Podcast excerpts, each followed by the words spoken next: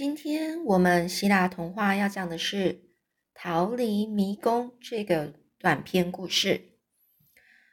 那这边呢，故事开始是在说以前呢，希腊的雅典城邦和克里特城邦并不十分和睦。那你知道啦，希腊呢，也就是当时候呢，希腊他们呢其实是一个小小的一个每个地方小小的城邦，然后呃。都有一个自己的国王，所以呢，这城邦跟城邦之间呢，或许是很和睦，或许是不和睦的。所以这边故事说，这两个城邦雅典跟克里特城呢，这两个城邦呢是非常不和睦，时常发生纠纷啊。那有一次呢，这克里特的马鲁斯国王，他想重建两国的邦交。特地呢派独生子安屈若尔去访问雅典城，也就是特里特城邦呢。这个国王啊想要重建这两国的交情，所以呢，呃，就派他的独生子，独生子就是唯一的儿一个儿子，然后去访问雅典城。而雅典王爱古士，他为了表示热切欢迎。就邀请安屈洛尔去打猎，目标是一头十分凶猛的母牛。没有想到，安屈洛尔不但没有打中母牛，反而被母牛踢死了。这马鲁斯啊，一听到儿子被牛踢死的消息，既伤心又愤怒。呃，所以呢，这个安屈洛尔哦，所以呢，雅典王呢是表就请安屈洛尔去打猎哦，没想到安屈洛尔这个克利特的呃王子呢就这样死了，而这一个国王啊，这个克里特的国王马鲁斯呢，他听到自己儿子被牛踢死的消息，当然是非常生生气又伤心，于是。就指挥大军要攻打雅典，结果雅典吃了败仗，只好答应克里特国王所要求的条件，也就是每隔九年呐，每九年呐，雅典就要送七个男生、七个女生给马鲁斯国王做祭品。这祭品的意思就是，可能是把他拿这个，把这个男七个男的、七个女的给杀了，然后。杀死之后，然后就是去奉献，呃，拜拜的意思，奉献给神明，就是对着天祭拜。而在克里特岛上呢，有一个半人半牛的怪物，它名叫米诺图。而每次当雅典送来祭品的时候，这个马鲁斯国王就会把祭品放进米诺图这个半人半兽的怪物口中。让他饱餐一顿，也就是这个半牛半半人半牛的这个怪物吃了人啊，所以呢，这是非常残忍的，对不对？那这个马鲁斯国王啊，他还请了一位名叫迪蒂拉斯的建筑师，就请这个建筑师建造了一座名叫迷宫的牢狱。迷宫也是很难走出去，那它是一个监牢的意思。它的监牢不是，它是监牢的意思，它是很像叫他请这个建筑师建一个呃迷宫的一个监牢牢牢狱，就是关起来，把人关在里面，然后里面可能就像迷宫一样，把米诺图安顿在里面。米诺图就是那个半人半牛的怪物。而这所迷宫啊，根本不需要派人看守，因为它实在是设计的太奥妙了。任何人啊，只要一走进去，就再也找不到出来的路。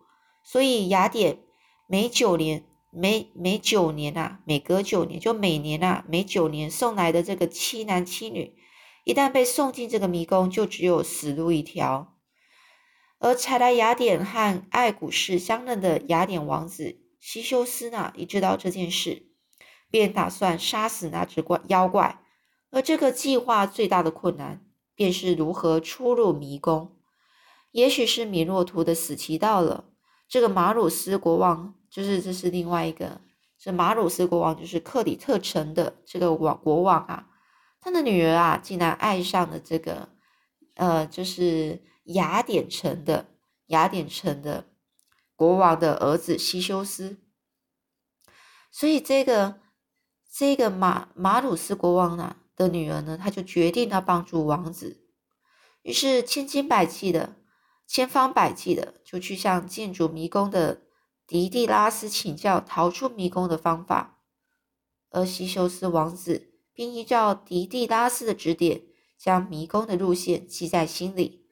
他还随身携带一团细线，当他进入迷宫的时候，他就把线头固定在入口的地方，让等他进入迷宫打死怪物之后，再循着原来的细线逃出迷宫。而这个马鲁斯国王听说有雅典人跑进迷宫杀死的怪物，非常的生气。他想到这一定又是迪迪拉斯泄露了机密，于是就把建筑师关进了迷宫。而这马鲁斯国王啊，当然不会再让迪迪拉斯把细线带进迷宫。不但如此，他还把迪迪拉斯的儿子伊加洛斯也一起关进去。这迷宫虽然是迪迪拉斯亲自设计的，但是当他自己被关进去之后，却怎么也逃不出来，因为他的设计实在是太高明了。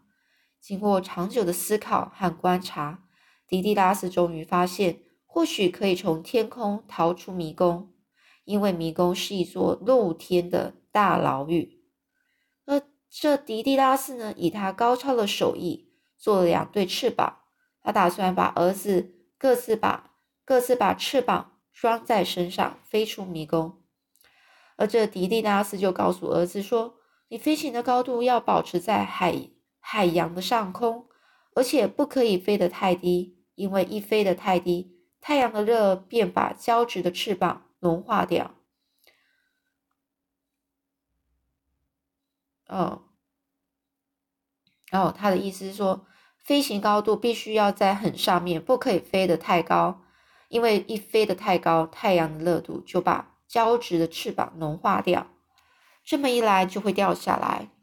这两个计划呢周全之后，就开始拍动翅膀，然后升上天空，果真轻易的就飞出了迷宫。过了不久呢，又飞出了克里特岛。而这，但是啊，这伊加洛斯实在是太不听父亲的话。他看着自己在空中上下飘动，十分得意，就越飞越高。而迪迪拉斯一再提出警告，年轻儿子再飞高了。但是这顽皮的伊加洛斯却不理会，依然往，依然是往高空飞去。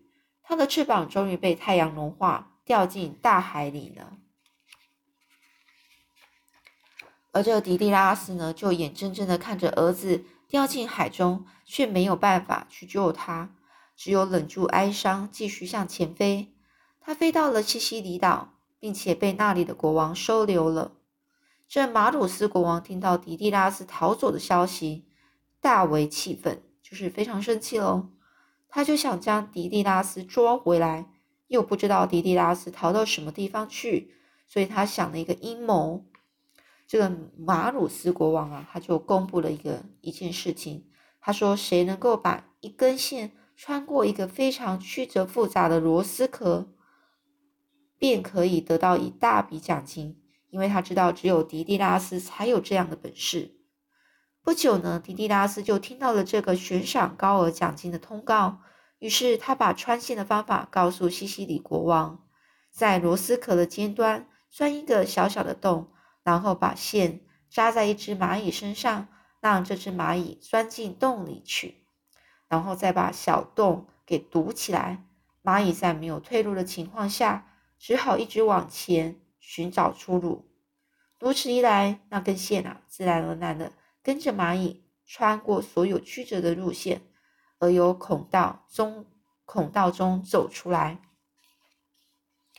而当西西里国王就按照迪迪拉斯的指示。赢得那个那一笔巨额奖金之后呢，马努斯国王便肯定迪迪迪拉斯呢一定是躲在西西里岛。于是马努斯亲自到西西里岛去捉迪迪拉斯。